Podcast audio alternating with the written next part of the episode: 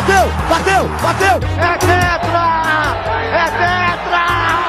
Escou direto, golaço! Minha Nossa Senhora! O impossível aconteceu, meu Deus do céu! Que merda, hein? Sabia não?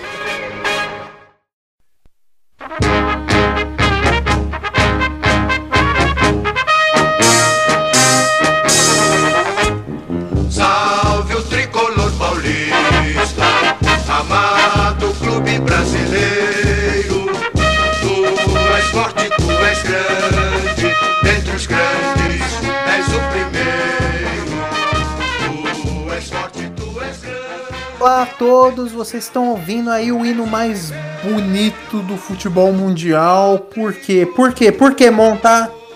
Por que será? E eu que sou o cara mais iludido, hoje estou feliz, posso dizer que eu estava certo. O João nunca acreditou no São Paulo e podemos dizer, João, é campeão. Isso aí, pessoal. Campeonato Paulista acabou e o São Paulo finalmente voltou a ser campeão após mais de oito anos sem títulos e 16 anos sem o campeonato estadual, hein? Não é não, Monta? É, enfim, esse momento chegou e só eu, nesse podcast, acreditei no título do São Paulo. Ninguém pode negar isso. O João é sempre o pessimista e realmente a minha empolgação toda estava certa. No episódio passado a gente gravou, chamamos o Marcos aqui, era ilusão ou realidade, e o crespismo é realidade. O São Paulo finalmente é campeão, João. Não sei nem como comemorar, porque é tanto tempo. Só sei dizer que eu estou muito feliz. Muito obrigado, Crespo. Eu sei como comemorar, viu? Já zoei tanto palmeirense de ontem pra hoje, você não tem ideia. Agora, realmente, você falou que eu não acreditava. Não é que eu não acreditava, eu não acredito até agora, entendeu? Tá custando cair a ficha de que finalmente esse peso acabou pra nós, assim. Eu queria saber como você dormiu, como você acordou, como você tá sentindo eh, nesse momento da gravação do vídeo aí, quase 27 horas depois da, do apito final que consagrou São Paulo campeão paulista. Como você tá se sentindo desde que esse jogo acabou? Tá? Bom, acho que como boa parte dos torcedores são paulinos, eu diria que é mais um sentimento de alívio, né? Como você comentou aí, é, nove anos sem título, desde 2005 sem ganhar o Brasileirão, é muito tempo para um time gigante como é o São Paulo. Paulistão. É, Paul... é 2005 Paulistão, exatamente. E nove anos sem ganhar título, né? E assim, cara, é, como eu falei, alívio, né? Por conta de tanto tempo sem, sem ganhar títulos. E, e assim, eu ouço uma galera dizendo: ah, o São Paulo, os, os São Paulinos estão comemorando esse título como se fosse mundial, principalmente os palmeirenses aí que ficaram bem doídos, obviamente, né? É, num, num clássico, né? Bom, primeiramente eu queria dizer que é, eu não sei como eles sabem como é comemorar um mundial, né? Então, não teria nem porque tá dizendo isso. De graça. Mas enfim, é, cara, é, é- é impressionante, né? Como o São Paulo mudou, né? Daqueles últimos anos, a entrega, a raça. Muito por conta disso foi o Crespo que trouxe, né, pra gente. E, e- acho que, sobretudo, João, é, você pode falar também, é algo para resgatar o- aquele sentimento do, do torcedor São Paulino de orgulho, né, cara? E obviamente a gente tem que começar por algum lugar, tem que começar de baixo, de degrau em degrau. Como diria Júlio Casares, é, humildade e agora taça na mão, né? É, mas assim, eu acho que é, o, principal ponto foi esse, cara. Tô muito feliz, mas sobretudo aliviado, né? De saber que o São Paulo tem que começar por algum lugar e, e aos poucos, obviamente com muita humildade, continuar esse trabalho do Crespo belíssimo aí, que já mostrou que tem potencial. E o São Paulo vai muito provavelmente brigar por mais títulos ainda esse ano. Se discutiu muito hoje a importância do, do título estadual. Não vou mudar, e não é porque meu time foi campeão que eu vou mudar drasticamente minha opinião. Eu não sou o maior fã do campeonato estadual. É, eu já falei aqui várias vezes que eu não defendo o fim dos estaduais, mas eu defendo que eles sejam bem menores do que eles são agora. É, o Campeonato Paulista tem uma primeira fase com 12 jogos, eu acho isso uma aberração. Acho muito, muitas partidas aí que acabam complicando o calendário. Mas é inegável que o título, quando chega no mata-mata, quando o negócio afunila e você começa a ter as decisões é, com os clássicos, todo mundo quer ganhar, ninguém quer perder. esse negócio de menosprezar o campeonato, ah, é Paulistinha, é Paulistinha. Na hora H, todo mundo quer vencer o campeonato. É. Pra quem ganha é Paulistão, é. né? Pra quem perde é Paulistinha. É. pois é, mas, a, mas muitas vezes para quem perde acaba custando mais caro do que para quem ganha, né? Porque às vezes você ganha o título e perde um jogo na semana que vem ninguém lembra mais. Mas o cara que perde o Campeonato Paulista muito provavelmente vai enfrentar problemas. O Wagner Mancini é a prova disso. Foi eliminado na semifinal pro, pro Palmeiras e foi demitido do Corinthians é, uma hora depois do jogo acabar. Uhum. Então, assim, é, para você ver como ainda tem bastante importância o campeonato estadual e esse de 2021 em especial, o campeonato paulista conquistado pelo São Paulo, ele tem o diferencial de ser um título que tira o time de uma fila enorme de, de qualquer taça, né? A gente está há muito tempo, a gente, torcida do São Paulo, há muito tempo sem comemorar muito é, comemorar qualquer título oficial, né? Nesse meio tempo teve umas Florida Cup, umas Eusébio Cup, um, hum. né? Muitos títulos de categoria de base, é, copinha e tudo mais, mas títulos profissionais oficiais a gente realmente não ganhava desde aquela Sul-Americana de 2012, né, que o jogo não terminou e tudo mais, contra o Tigre. O São Paulo, nisso, teve oportunidades de ser campeão algumas outras vezes, chegou numa outra final de Paulista há dois anos, perdeu para o Corinthians em Itaquera, é, teve campeonatos em que liderou o Campeonato Brasileiro, o mais significativo de todos no, de 2020, que que virou o ano, né? Lembrando que foi um campeonato que terminou agora em fevereiro de 2021. São Paulo virou o ano sete pontos, com sete pontos de vantagem e acabou perdendo o campeonato. Então foram várias situações em que a gente poderia ter saído da fila e não saímos. E ontem você nota pela, pela comemoração da torcida do São Paulo quão importante foi esse paulistinha, né, para a torcida. Realmente deu uma bela lavada na alma e ele foi mais importante ainda por ter sido conquistado é, contra um time grande, é, num clássico, contra eu particularmente, aí é uma opinião minha, né? Muitos São Paulinos vão discordar, vão achar que seria melhor ter ganho a final em cima do Corinthians. Eu acho que a melhor coisa foi ter uhum. ganho a final em cima do Palmeiras. Porque por mais que a rivalidade entre o São Paulino e o corintiano seja maior do que entre São Paulo e Palmeiras, né? Palmeiras hoje é o grande time de São Paulo. É o time é o campeão mais da América. forte de São Paulo. É o campeão da Libertadores, atual campeão da Libertadores e da Copa do Brasil. É um dos dois times mais poderosos financeiramente e mais estruturados do Brasil, né? Palmeiras e Flamengo estão é, polarizando o futebol brasileiro nos últimos anos. Então você ganhar com certa autoridade sobre um rival, que além de ser um rival histórico, é um dos times mais fortes do continente, isso dá muita legitimidade para o título. Acho que essa é a palavra. O São Paulo uhum. ganha com legitimidade. Foi o melhor time da primeira fase. Eu estava olhando aqui, se você somar todo o saldo da primeira fase com essa fase final, o, o, Palmeiras e o Corinthians estão ali com um saldo de mais 9, eles estão em segundo melhor no saldo, né? O São Paulo tem um saldo acho, de mais 27. O Paulo uhum. fez 38 gols na competição. Então, assim, o São Paulo ele foi melhor praticamente do início ao fim do campeonato e foi muito justa a vitória nessa final. Eu, eu costumo pegar bastante no pé do meu time, bastante, às vezes até demais, mas dessa vez eu, eu, eu acho que não tem muito o que reclamar em relação ao Campeonato Paulista. A campanha foi irretocável. Não, realmente. E você comentou sobre a campanha, né? Aliás, desde que o Crespo chegou, São Paulo perdeu apenas duas partidas, né? Uma no Campeonato Paulista, contra o Novo Horizontino na, na primeira fase, foi um dos primeiros jogos, né? E contra o Racing, agora na Libertadores. Né? Aliás, com as reservas, né? Com os reservas, exatamente, que vinha poupando. Aliás, os dois times. Você comentou sobre o jogo, João? É, é interessante a gente tocar um pouquinho mais nesse assunto que para quem não é São Paulino nem palmeirense foi, foi um jogo morno, assim como foi o jogo da Libertadores, né, na final contra o Santos. Foi um jogo muito tático.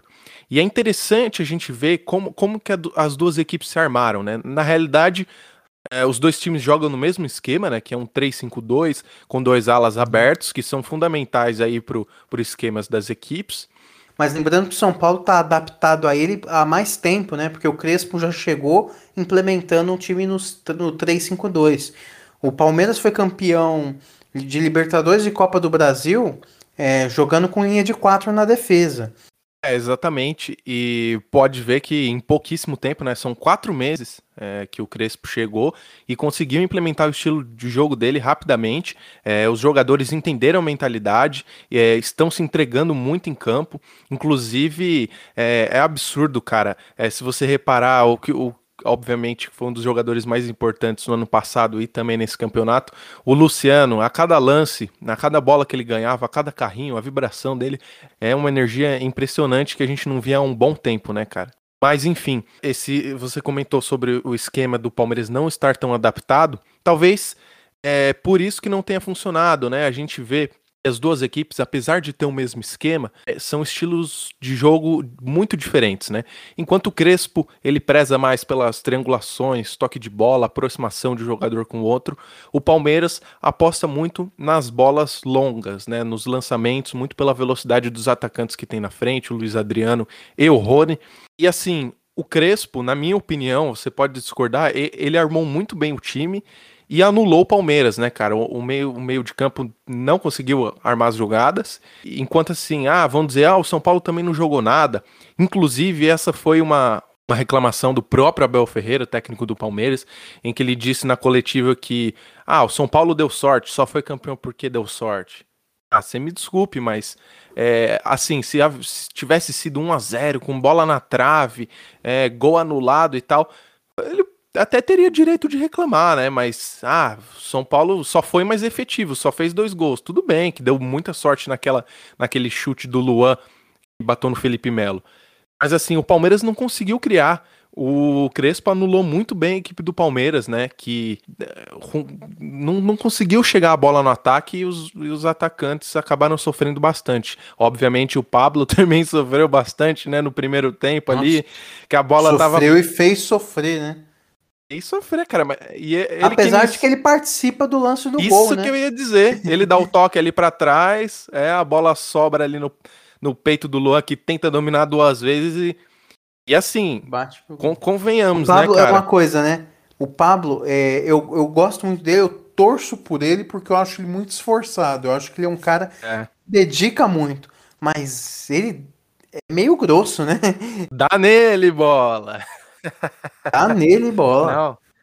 Realmente, cara, e mudou bastante o time de São Paulo com o Luciano, né, no segundo tempo. É, mais movimentação. Nossa, é, impressionante. Mas eu até queria falar isso com você, é, sobre como você avalia o jogo. Eu, eu vejo muito dois tempos distintos, né?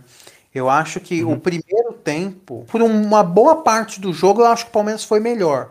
Melhor no seguinte sentido, eu acho que o São Paulo, tem uma proposta um pouco mais ofensiva, né, uma proposta de controle de jogo e, e, sofreu muito com a ausência dos principais jogadores, né? Daniel Alves e o Benítez ausentes por lesão, o Luciano voltando uhum. de lesão teve que ficar no banco de reservas, entrou só depois do intervalo. Então, o São Paulo sofreu muito, na, sofria muito na criação e o Palmeiras ele já tem essa proposta mais de travar o jogo e de numa num erro do adversário, você força o erro do adversário e ou num contra-ataque cedido, você acabar fazendo o gol, né?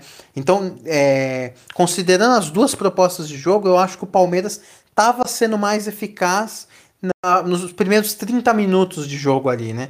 Porque uhum. a gente via que o Palmeiras parecia que congestionou o meio-campo ali e o São Paulo não conseguia tocar a bola no meio-campo, ficou sem criação. Sim. O São Paulo estava com um bloco na defesa e outro no ataque e tentando e abusando da ligação direta para tentar conectar esses dois blocos assim.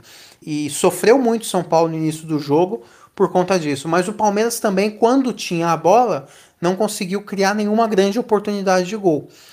E, o São Paulo, é, por mais que dificuldade que tivesse, ele tentava fazer as coisas.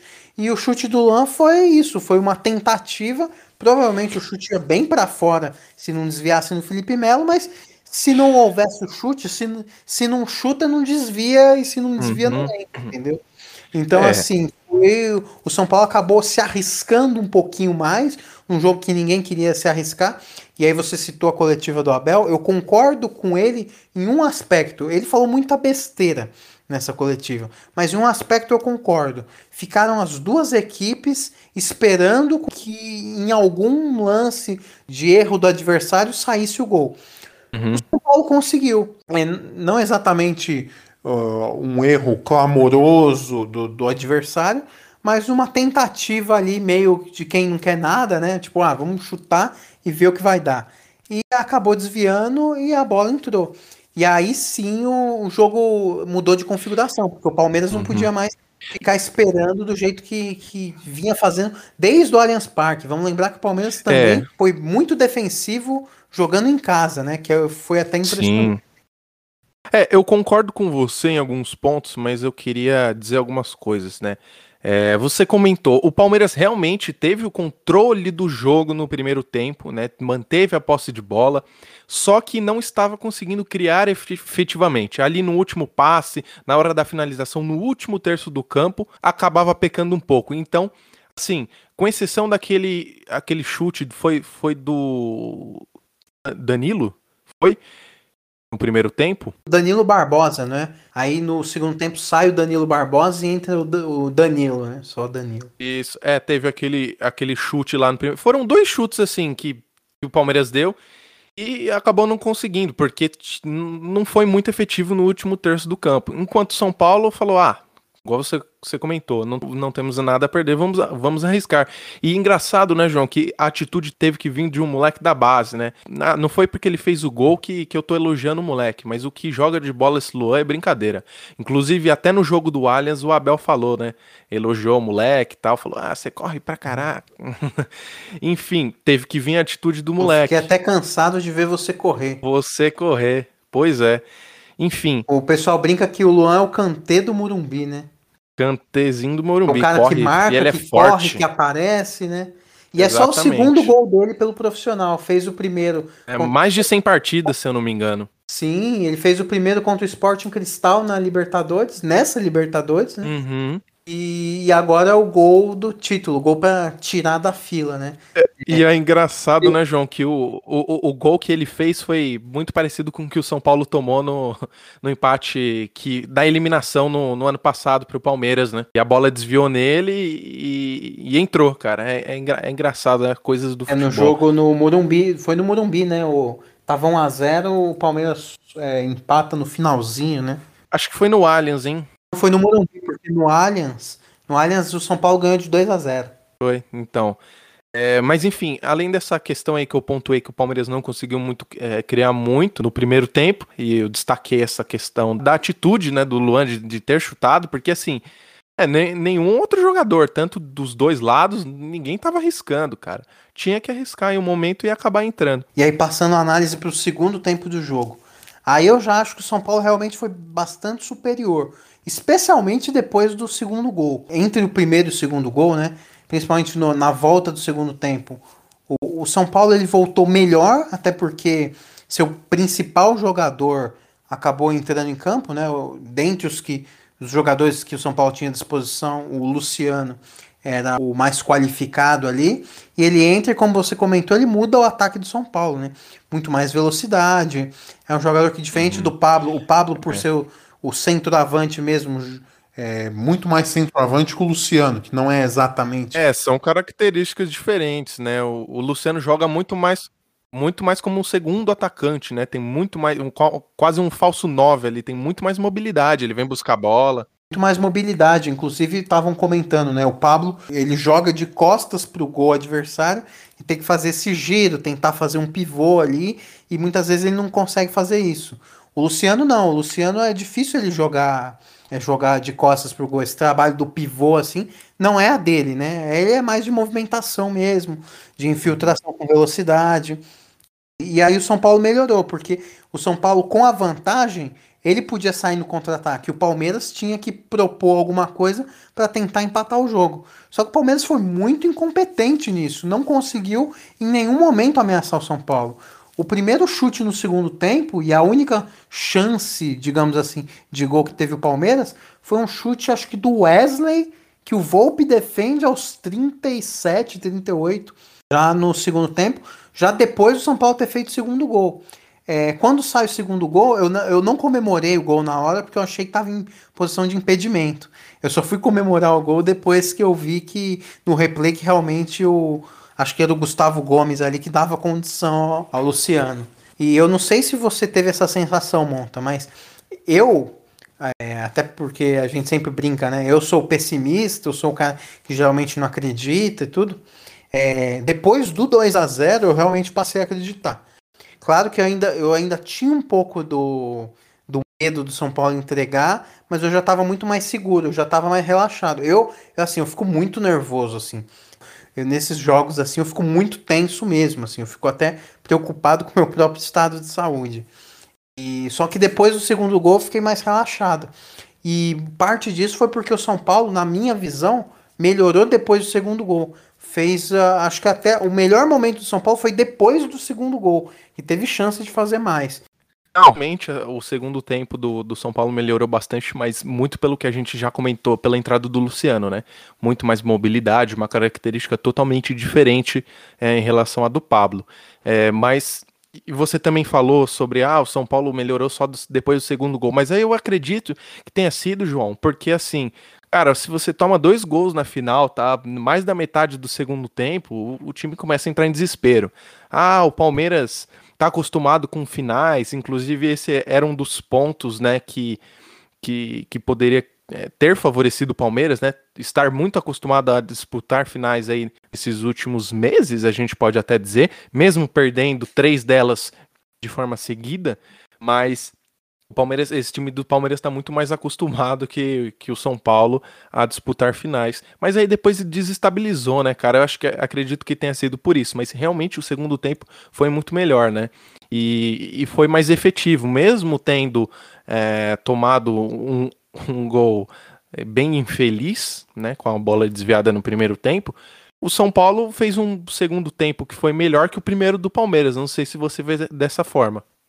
Não, com certeza. É, quando eu falei aqui que eu achei que o Palmeiras estava melhor no primeiro tempo, era um negócio assim de ai, 55 pro Palmeiras, 45 pro São Paulo, vai. Uhum.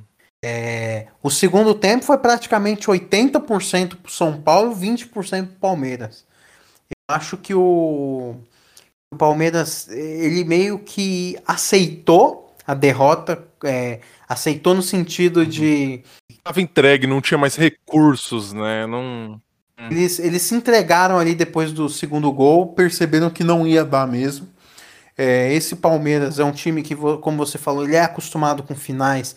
Claro, é, de um ano para cá o Palmeiras jogou seis finais, isso ainda Absurdo. desde a época do Luxemburgo, né, contando do Paulista, foram seis finais, mas foram três é, títulos e três vices, né? Então, é, os três títulos na temporada passada e agora esses três vices já na temporada 2021. E curiosamente, com isso, o Abel agora já tem mais vices do que título, né? Porque com o Abel foram cinco finais, três é. e, e, e duas conquistas, né? Mas é, esse time do Palmeiras, que é acostumado com finais e tudo, também é acostumado a jogar num estilo muito defensivo, em que geralmente o Palmeiras abre o placar. É muito difícil você ver o Palmeiras é. É, saindo atrás e virando jogos. Esse Palmeiras é um Palmeiras que raramente vira jogos. Uhum. É um uhum. Palmeiras é, muito focado em fazer o primeiro gol e tentar se defender. E é nisso que o Palmeiras geralmente é eficiente. Quando toma o primeiro gol, eles já não sabem muito como reagir, até por ser um time muito reativo, não parece ser treinado para propor jogos. Contra times é mais defensivos, o, o Palmeiras acaba sofrendo. O São Paulo não é exatamente um time muito defensivo, mas é um time que se defende bem. A zaga do São Paulo fez uma partida excelente, mais uma vez. É, esse São Paulo do Crespo leva poucos gols. E realmente os, o Palmeiras não soube lidar com isso quando precisou ir para frente e fazer o gol. Uhum. Eu queria emendar, já que a gente já está falando do lado do Palmeiras aqui, perguntando sobre essa coletiva do Abel. O que, que você achou? Quando ele disse que o São Paulo não foi melhor do que o Palmeiras em nada e que ganhou por sorte. Você acha que o Abel, que quando chegou foi muito elogiado, né? Por ser uhum. por parecer cordial, inclusive teve aquele episódio do jogo contra o River Plate na, na segunda partida da semifinal, que o Palmeiras quase perde a vantagem e quase é eliminado, né? Depois de abrir 3 a 0 no, no, no agregado, acaba quase sofrendo um empate ali.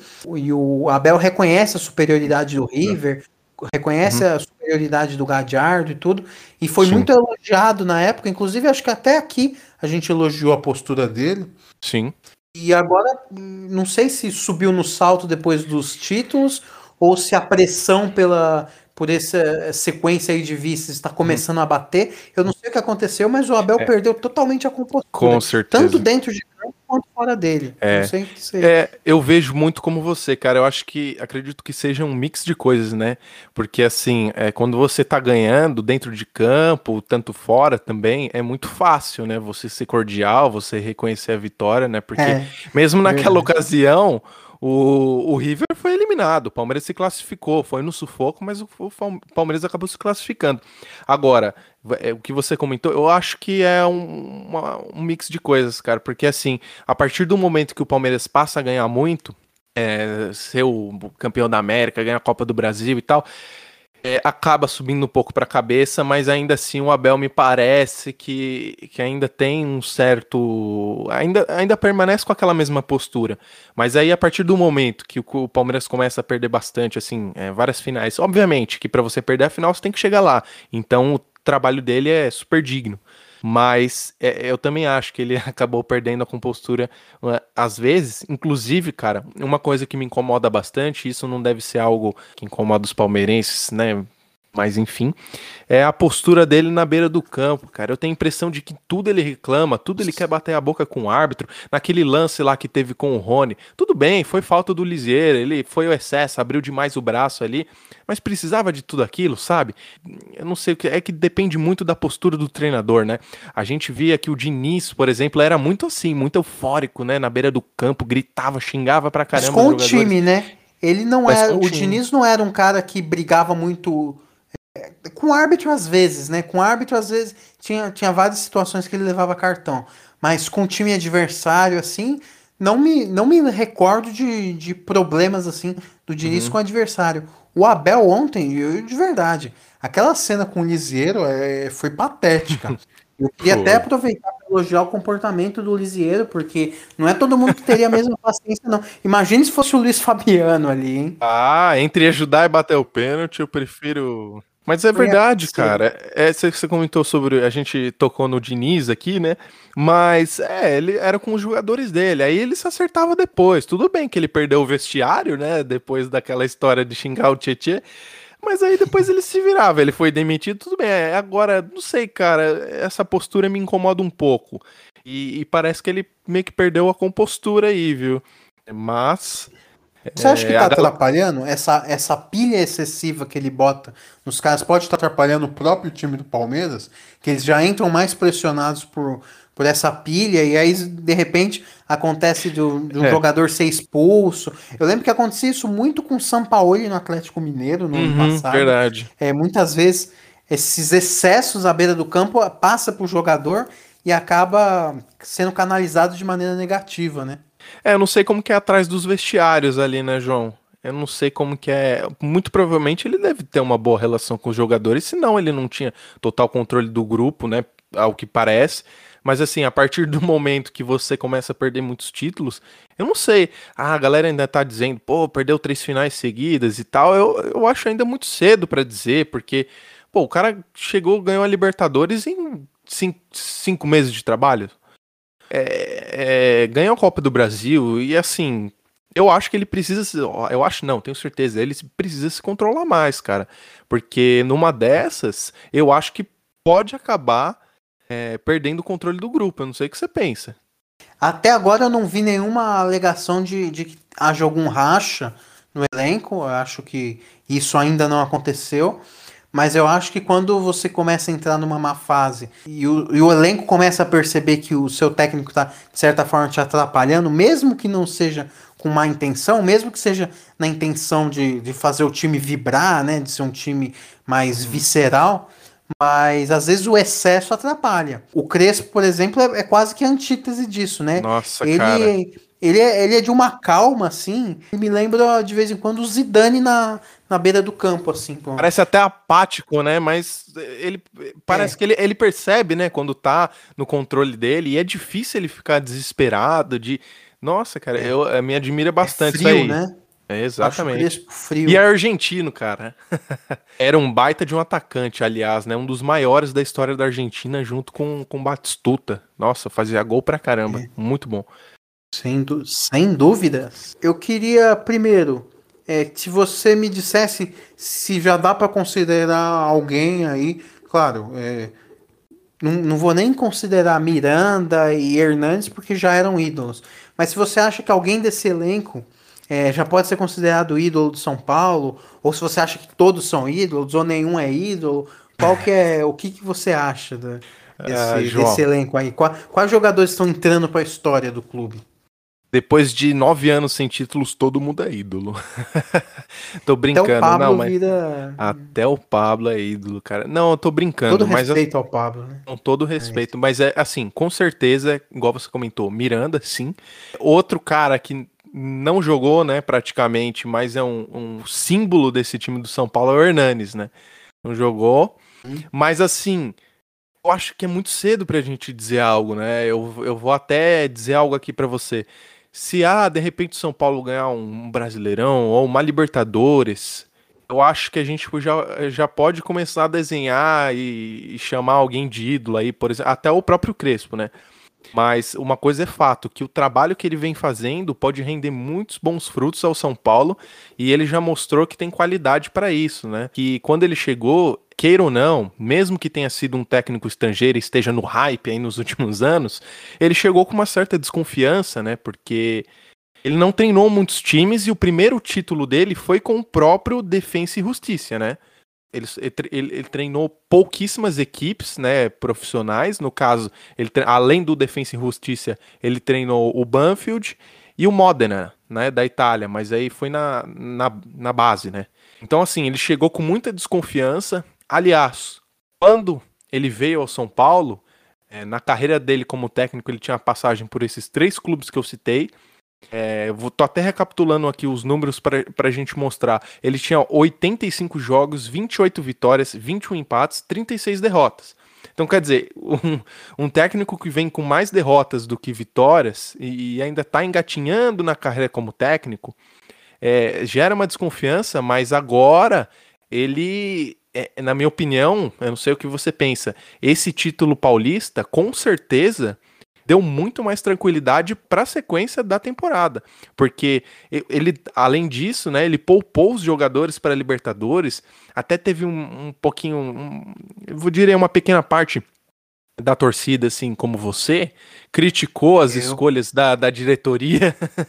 Continuo criticando porque eu acho que poderia poderia ter entrado com um time misto. Eu acho que inteiro reserva a gente, a gente pode ter arriscado uma primeira colocação que pode, que pode causar problema nas oitavas. Tem que torcer agora ou para o Rentistas ganhar do Racing amanhã, ou para o São Paulo ter sorte no sorteio das oitavas, que geralmente não é o forte do São Paulo, a sorte. Né? É, mas olha só, esse ano tá conspirando, né? A gente pegou um grupo tranquilo na Libertadores, fomos campeões depois de tanto tempo, aí, aí Cara, como não bate aquela ilusão, né, João? É difícil, cara. Mas assim, continuando aquele, aquele assunto, eu não sei o que você pensa. Com certeza dá muita tranquilidade pro Crespo aí, né, João? Não, dá. Eu acho que o Crespo, assim, ele, ele herdou, ele herdou um cenário bom. Minha visão, que hum. é o cenário de um time que não é terra arrasada, um time que teve uma base é, construída hum. pelo Diniz e só que com o torcedor com muita mágoa do, do técnico anterior por conta do, da perda do título. Então ele acabou chegando e sendo abraçado como torcedor como o anti-Diniz, né? Como a antítese do Diniz, embora não seja exatamente isso. Claro que tem muitas diferenças em estilo de jogo, mas também tem bastante semelhanças é. entre as propostas, né? Não é uma, uma mudança totalmente radical. E aí ele pega essa base e, e, e, a má vontade com o técnico anterior acaba se transformando em boa vontade com o técnico atual. Então ele teve uma certa tranquilidade para trabalhar nesse Campeonato Paulista e agora com o título, depois de tantos anos assim, eu acho que ele tem bastante crédito. O meu medo em relação ao Crespo, é, se não me falha a memória, né, se eu não estiver enganado, ele é empresariado pelo principal empresário do, de futebol da Argentina, que tem muitos hum. técnicos agenciados por eles, inclusive o Eduardo Cudê, que foi técnico do Internacional e largou o time na liderança do campeonato para treinar é, na Espanha, né? Hum. Então eu tenho um, um, certo receio do Crespo, do Crespo não terminar a temporada, dele sofrer assédio de clubes é, europeus e ou até mesmo de seleções. Vamos lembrar que tem uma Copa América aí. A Copa América parece que não vai rolar na Colômbia, né? Ia ser não. Argentina e Colômbia, mas agora parece que a Colômbia é, acabou saindo. É, a possibilidade de que a Copa América seja só na Argentina, isso aumenta a pressão na seleção argentina. Se a Argentina perder a Copa América, há boas chances do Scaloni ser demitido da seleção e numa eventual demissão de Scaloni, eu acho que o Crespo deve estar entre os três ou quatro nomes mais cotados. Eu li no, no Olé da Argentina ontem à noite, a imprensa lá, né, o pessoal do Olé, eles estavam rasgando elogios ao Crespo. Somado a isso, tem o histórico dele como jogador, né? É como você é. já comentou, ele é um centroavante histórico daquela seleção. Então é um cara que já tem essa vivência essa experiência com seleção. Então, assim, é um nome que a gente não pode descartar nem para a seleção argentina, nem para outras seleções sul-americanas que eventualmente precisem de um técnico, ou até mesmo para um clube europeu. E, e só porque a gente está comentando do Crespo, né, falando de técnico, só para encerrar rapidinho, para a gente não, não, alongar muito, mas. É, e o Murici, hein? Você viu o choro do, do Murici? Cara, é, essa questão de identificação também é impressionante com o Murici, né, cara?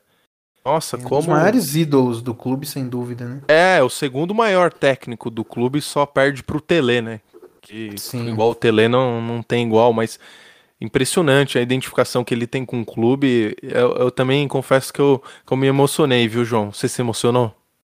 Ah, é emocionante, né? Porque você vê um cara, independente do time que você torce, né? Porque você fala, ah, você se emociona porque é São Paulino. Não, mas eh, independente do clube do cara, é bonito você ver um cara que, pô, chegou com 9, 10 anos de idade no clube, se formou na categoria de base do, do time, jogou no, no profissional, foi campeão pelo profissional como jogador, campeão como treinador, três vezes do Campeonato Brasileiro, e agora ganha o primeiro título como dirigente. Então, o Murici foi campeão pelo São Paulo como jogador, como técnico e agora como dirigente. Então, é sem dúvida nenhuma um dos maiores nomes, um dos cinco maiores nomes da história do, do São Paulo. Sem dúvida. Um... Com certeza. É, João, eu acho que de São Paulo a gente já, já finalizou? Ou você tem mais alguma coisa aí? Eu acho que é isso, né? Acho que é Agora é um pouco mais, ter um pouco mais de esperança, um pouco mais de otimismo. Você é muito pessimista, cara. Você tem que ser igual eu, otimista. é, assim. ótimo. Não vou te dizer nada. João, finalmente agora a gente vai poder dizer é campeão. O campeão voltou. O campeão voltou. Essa foi a maior zica. É, e, e, ah, e você e a viu máscara que... do Jason, aquelas... Ah, o soberano, volta tudo, né? É, é, é muita superstição, né, cara? Mas campeão voltou mesmo. Vamos ver aí na sequência do campeonato, que eu acho que tem, tem muito. muito é, vai dar muito trabalho aí o São Paulo. Não estou dizendo que vai ganhar título, não tem, tem nada a ganho, mas é, vai gerar uma grande competitividade aí com o Palmeiras. É, e com os outros times dos outros estados, que eu acho que agora é um assunto para agora, né, João? Flamengo campeão, Atlético Mineiro, é, que são times que vêm bem fortes aí na sequência do campeonato. O próprio Grêmio aí que anunciou a volta do Douglas Costa, tá no, a torcida do Grêmio é. tá acho que num hype, numa, meu Deus do céu, cara. Baita jogador se tiver bem fisicamente, né? É. E aí, vai começar por qual, qual time aí? Que você, que você acha que foi o grande destaque? Olha, é, eu, eu assisti uh, a final do Campeonato Mineiro e a do Campeonato Carioca no, no sábado. Então queria começar pelo que eu não assisti, porque aí eu vou ser mais breve, né? O, eu não assisti a final do Gaúcho, porque foi no mesmo horário da final do Campeonato Paulista, então acabei não vendo, mas eu acho que começa a incomodar um pouco a, na torcida do Inter a questão de, de perder muitos títulos gaúchos para o Grêmio. é, principalmente perdendo a final, né? Para o maior rival. E a gente sabe que o Grenal é, na minha opinião, o maior clássico do Brasil, clássico mais pegado, mais Sim. com maior rivalidade no país. Que mesmo que você venha fazendo um bom trabalho, se você perde um Grenal, você tem bastante dor de cabeça. O Kudê ano passado sofreu um pouco com isso, porque ainda era o Grêmio do Renato que, que vencia, que venceu muitos Grenais e tudo. O Inter ficou muito tempo sem vencer um Grenal, foi vencer agora pelo Brasileiro é. na reta final, aquele uhum. time do Abel e do Abel Braga, né? Agora. E agora com Miguel Angel Ramírez, você já começa a notar uma certa pressão é, por ter perdido o estadual. E, e, o que eu acho um pouco, um pouco exagerado, porque o Inter tá com 99% de chance vai de se classificar para as oitavas da Libertadores. Uhum. O Grêmio não conseguiu avançar a, da, da pré-Libertadores até a fase de grupos e acaba e acaba tendo que disputar a Sul-Americana, onde também está muito bem. Então são dois trabalhos começando. Eu vejo em pé de igualdade, assim, bem. Eu, eu acho elencos ou menos no mesmo nível. Talvez agora com contratações do Douglas Costa, do Rafinha, talvez o Grêmio esteja um pouquinho à frente, mas eu acho que são que são elencos quase do mesmo nível. É, acho que são dois treinadores muito promissores tanto o, Thiago, o Thiago quanto o, o Ramires. Inclusive, o Thiago Nunes ganhou a Copa Sul-Americana de 2018 e o Ramires ganhou de 2019. Então, eles tiveram aí praticamente aí o, o mesmo título. Claro, o Thiago Nunes depois também ganhou a Copa do Brasil. Mas são técnicos promissores que podem fazer boas temporadas. Eu vejo uma perspectiva boa para os dois times do Rio Grande do Sul. É, agora falando com relação ao campeonato mineiro, eu assisti o jogo, eu confesso que eu fiquei muito decepcionado com o Galo nesse jogo de sábado, porque é, é, não, não venceu, sabe, né?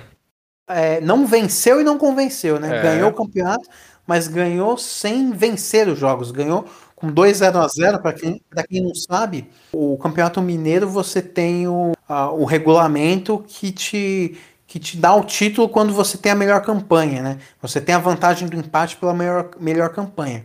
Eu não gosto dessa fórmula, eu não gosto desse sistema. Eu acho que é uma fórmula que, que só tira a emoção dos pênaltis hum. e, e acaba tirando um pouco a graça.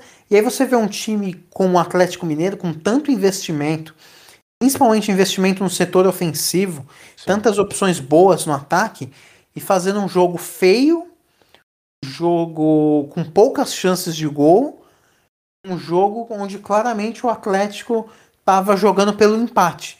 Aliás, uhum. isso nos dois jogos, né? Foram 2 0 a 0. É.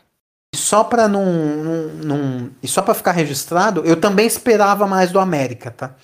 Eu acho que mesmo o América tendo um, um time bem inferior ao do Galo, isso é pela questão financeira é perfeitamente justificável mas eu achava que o América também poderia incomodar um pouco mais, visto que o Galo não estava incomodando. E o América teve uma chance num pênalti bem polêmico que teve marcado a seu favor e acabou perdendo é, esse pênalti. A bola bateu no travessão. É, e o Lisca é, que ficou bem bravo, né? Ele falou que o Atlético admitiu o pênalti e, e, e ainda detonou o árbitro, falou que pipocou, ainda falou que que teve é. um, uma outra checagem de pênalti no último lance, praticamente, né? No último minuto teve um, um possível pênalti para o América que foi para o VAR. Lembrando, era o último lance, então se desse aquele pênalti e o América convertesse, o América seria campeão. Mas eu, eu, eu confesso para você, eu achei pênalti esse, esse último. Só que o primeiro que foi marcado para América, eu não achei. Então, assim, na minha visão, o árbitro errou na, nas duas, ao dar o primeiro pênalti e a não dar o segundo. Elas por elas. Elas por elas. E o, e o América, eu acho que não pode reclamar tanto, não. Porque o Atlético não fez esforço para vencer e mesmo assim, o América teve a bola do jogo, teve o pênalti que, que poderia dar esse título e eles acabaram perdendo. E só para encerrar, Eu vi o Fla-Flu de sábado. Cara, é, eu tinha comentado antes desse, da decisão, antes do primeiro jogo ainda. Do ano passado para cá, lembrando que o Flamengo também foi campeão estadual ano passado sobre o Fluminense, né? Foi Fla-Flu na final é, outra vez. Eu achava o Flamengo mais favorito naquela época do que hoje. Não porque o time tenha piorado muito. Piorou um pouco, né? Se você for ver do que era o Flamengo do Jesus, porque é esse Flamengo agora do Sene.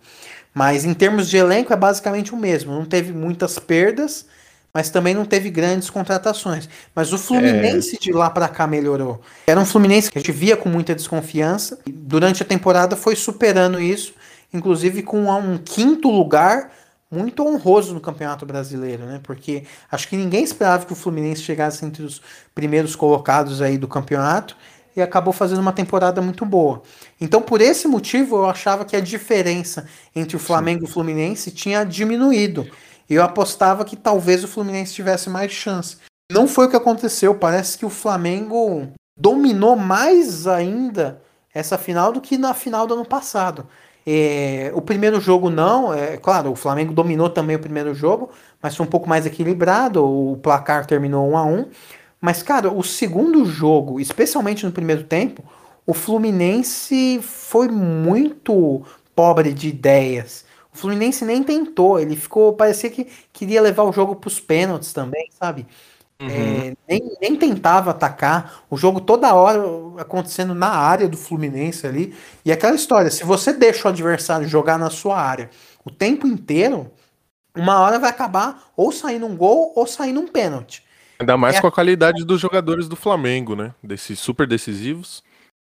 Exatamente, você tem jogadores muito acima da média do outro lado, quase todos atuando ali do meio para frente, e você deixa os caras jogarem na sua área o tempo todo.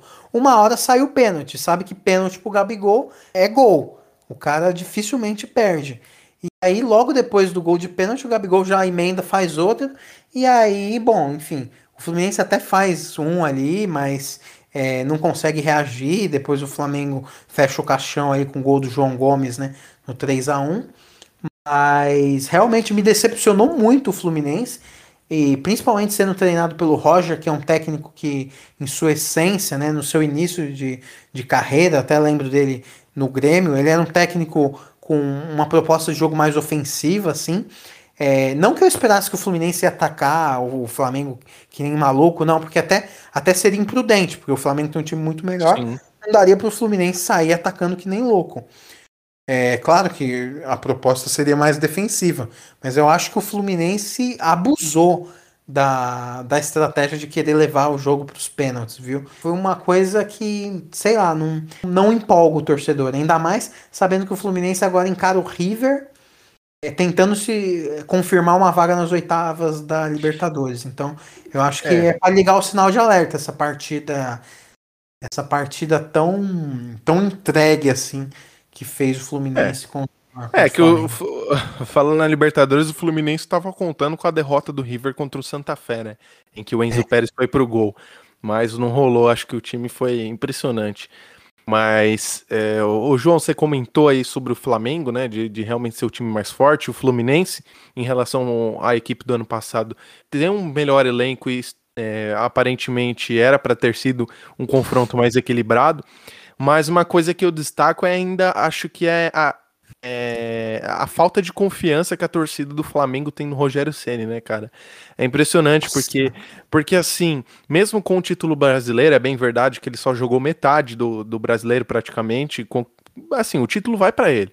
Mas e com o título agora do campeonato ele carioca, com o time, o time não estava na liderança. É só para lembrar. E tinha vindo de duas goleadas, uma para o São Paulo 4 a 1 no Maracanã e outra, é, se não me falha a memória, foi no Mineirão para o Atlético 4 a 0 Então, assim, é, e com uma das piores defesas do campeonato. Então, assim, o então... Rogério não pegou o time voando. O Rogério já pegou é. um time com bastante problema. Exatamente. E, e é engraçado, né? Que ainda assim a torcida é, muito desconfiada em relação ao trabalho dele, a sequência no, no campeonato, porque tenha certeza que né, o primeiro tropeço, o primeiro vacilo do Flamengo aí em alguma competição vai custar caro aí, vai custar uma, uma possível demissão do Rogério, né? Porque mesmo com esses trabalhos bons que eles vem, esses bons trabalhos que ele vem fazendo, é, a torcida tá meio crítica aí. Eu, eu sou suspeito para falar, né? É, eu acho que assim, até o, o Mauro César Pereira, né, que é um comentarista é, que abertamente torce pro Flamengo e tudo, ele reclama muito da, da Flamimimi. A Flamimimi seria o quê? Essa ala da torcida do Flamengo que nada tá bom, que é muito exigente e que sempre tem aquela piada, né, do vocês que começaram a torcer em 2019, né, que o pessoal faz para hum. zoar o Flamengo, né? Mas é verdade, muitos torcedores esqueceram de, de como era o patamar Flamengo antes. Antigo, nossa. Da, da era Jorge Jesus. E agora acho que aquele Flamengo de 2019, que foi uma exceção, eles acham que isso tem que ser modelo para tudo. E que o Flamengo invariavelmente vai ganhar tudo e vai fazer 40 gols por jogo e nunca vai sofrer gol. É claro que o Flamengo tem problemas, é claro que o Rogério não é um treinador perfeito, ele tem sim algumas deficiências. É, o Flamengo tem muitos problemas defensivos, mas também por, por conta do, do seu goleiro titular, o Diego Alves, ser um cara que se lesiona muito, claro, já está em final de carreira, um jogador com uma idade bastante avançada. E os, os goleiros que vieram da base é, tem o Gabriel Batista, tem o Hugo, nenhum deles está conseguindo uhum. se firmar no Flamengo. Tendo. Estão é, tendo muita dificuldade para achar um goleiro. E também a zaga. O Arão acabou sendo utilizado muito de zagueiro, né? Que foi uma Sim. das soluções do aí no final da temporada passada. Mas também não passa segurança para o torcedor. Os laterais já viveram um momento muito melhor, né? O Isley e, sobretudo, o Felipe Luiz já tiveram em momentos bem melhores. Então, assim, todo o sistema defensivo do Flamengo, claro, o Arão voltando para a zaga, você não tem aquele mesmo marcador que você tinha antes. Então, você está jogando com, ao invés de Arão e Gerson, você joga com Gerson e Diego no, como volantes. Então, uhum. assim, é um Flamengo que defensivamente deixa bastante a desejar, é um Flamengo que tem sim seus problemas. Mas ainda é um Flamengo vencedor, é um time que conseguiu buscar o título do brasileiro, claro. Ali na Bacia das Almas, poderia ter perdido, até no último lance do brasileiro, poderia ter perdido o título? Poderia mas acabou sendo campeão brasileiro, foi campeão carioca pela terceira vez consecutiva, e eu acho que se faz muita tempestade em copo d'água com o trabalho do Rogério Ceni. Eu acho que é, a imprensa pega demais no pé. Parece, de vez em quando parece que essa briga com o técnico é uma tentativa de passar um certo pano, né? Para usar o termo popular, né? O passar pano para jogadores que não estão em sua melhor fase, né? Everton Ribeiro, o Arrascaeta que deu uma caída de produção, que quando joga, joga um espetáculo, mas às vezes dá aquela, tem aquela queda de rendimento ao longo da temporada. E como são jogadores muito vencedores pelo Flamengo, às vezes dói para o torcedor admitir que os caras já não estão mais na melhor fase, né? E aí muitas vezes você joga a responsabilidade em cima do treinador e acaba ignorando o fato de que muitos jogadores não estão no seu auge técnico. Eu acho que de todos os jogadores de que foram fundamentais em 2019, só o Gabigol ainda está numa pegada muito forte de, de marcar muitos gols. Claro, muitos gols de pênalti também, né? Mas gol de pênalti também é gol. O Gabigol vive uma fase excepcional, mas os outros grandes jogadores do Flamengo não estão no seu melhor momento. E isso muitas vezes acaba indo tudo para conta do Rogério Ceni. Eu acho um pouco de injustiça. É, Concordo. É, João, eu acho que a gente falou assim dos principais campeonatos, mas eu queria fazer uma menção honrosa para os demais é, esquecidos, parabenizar todos os outros times campeões dos estaduais, mesmo você não gostando dos estaduais, né? Não valorizando. É, é eu acho que eles têm que ser menor. Ah, mas Duas assim, semanas de estadual tá bom. Três semanas. Ah, Maria. É, bom, eu queria só parabenizar os outros times aí, é, fazer uma menção rosa aí. CSA foi campeão em Alagoas, é, depois de ganhar do CRB por 4 a 3 nos pênaltis. E no Amazonas, o Manaus foi campeão contra o São Raimundo por 3 a 2 de virada, com dois gols nos acréscimos, foi no último sábado aí o jogo. E engraçado que na Bahia, nem Vitória e nem Bahia ganharam, hein, João? Quem foi? Quem foi? O grande campeão foi o Clube Atlético de Alagoinhas. Foi o primeiro título estadual do time em 51 anos de história. Caramba. Engraçado, foi contra o Bahia de Feira. Engraçado, né? Sempre é um Bavi aí. Fase de Bavi, né? É, sempre pega fogo aí. Mas. E Ceará? Deu Fortaleza, né? De novo, campeão, no clássico contra o Ceará, exatamente. O Leão do PC aí tinha a vantagem do empate por ter feito a melhor campanha, assim como o Campeonato Mineiro, né? Quem, quem tem a melhor campanha é, acaba se dando melhor no empate. E é a 44 vez que o Ceará conquista aí. É, no Distrito Federal, quem ganhou foi Brasiliense, aquele time que tem um jacaré, não é? Sim, sim, sim. Ah, grande Brasiliense. Conquistou o título do. é, quando derrotou o Ceilândia por 1x0 no Mané Garrincha. Olha só, famoso Mané Garrincha. Ah, no Espírito Palme- Santo. Palmeirense que gosta do estádio Mané Garrincha. Ah, adora. no Espírito Santo, quem ganhou foi o Real Noroeste. Em Goiás, quem conquistou o título foi o Grêmio Anápolis, que conquistou o título inédito é, quando derrotou o Vila Nova. É, No Maranhão, quem ganhou foi o Sampaio Corrêa, foi o grande campeão, conquistou o título do Campeonato Maranhense quando derrotou o Motoclube por 3 a 1 ganhou pela 35ª vez. No Mato Grosso, quem ganhou foi o Cuiabá, que aliás está na Série A. Cuiabá do grande goleiro Walter aí, ex-Corinthians. Empatou com o Operário no primeiro jogo e depois ganhou no segundo. É o décimo título. Mato Grosso do Sul, quem ganhou Costa Rica. Pra mim era só o nome de seleção.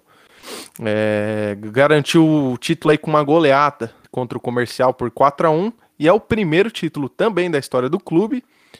Pará, Paysandu venceu a competição, foi campeão pela 49 vez contra o Tunaluso.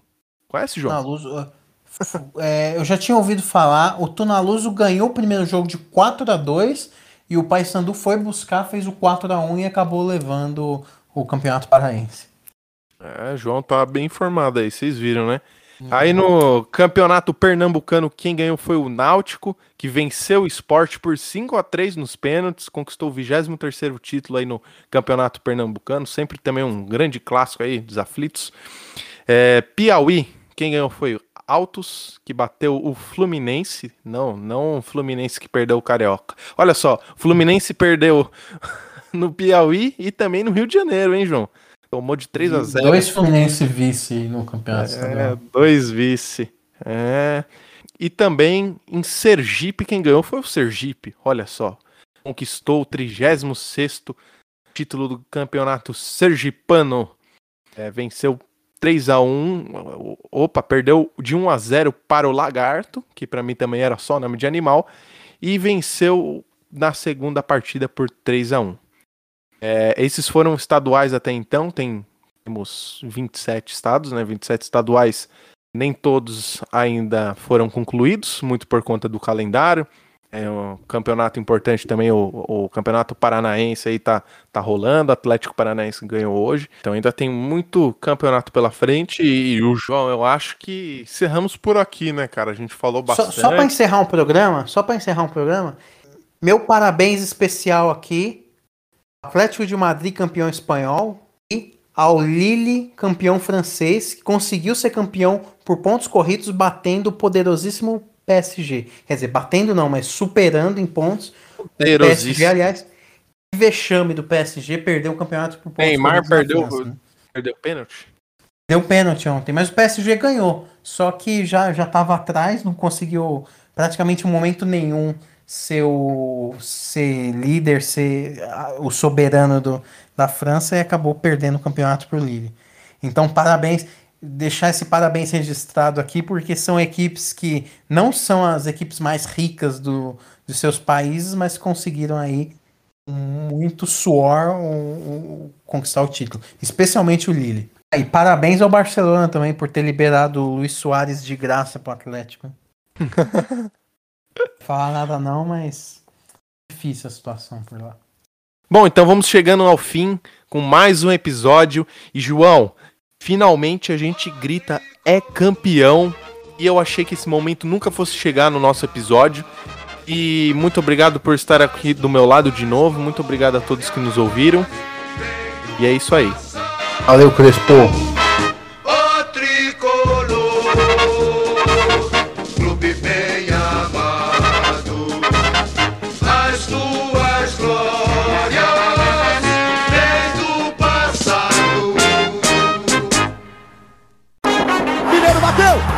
Bateu. É tetra!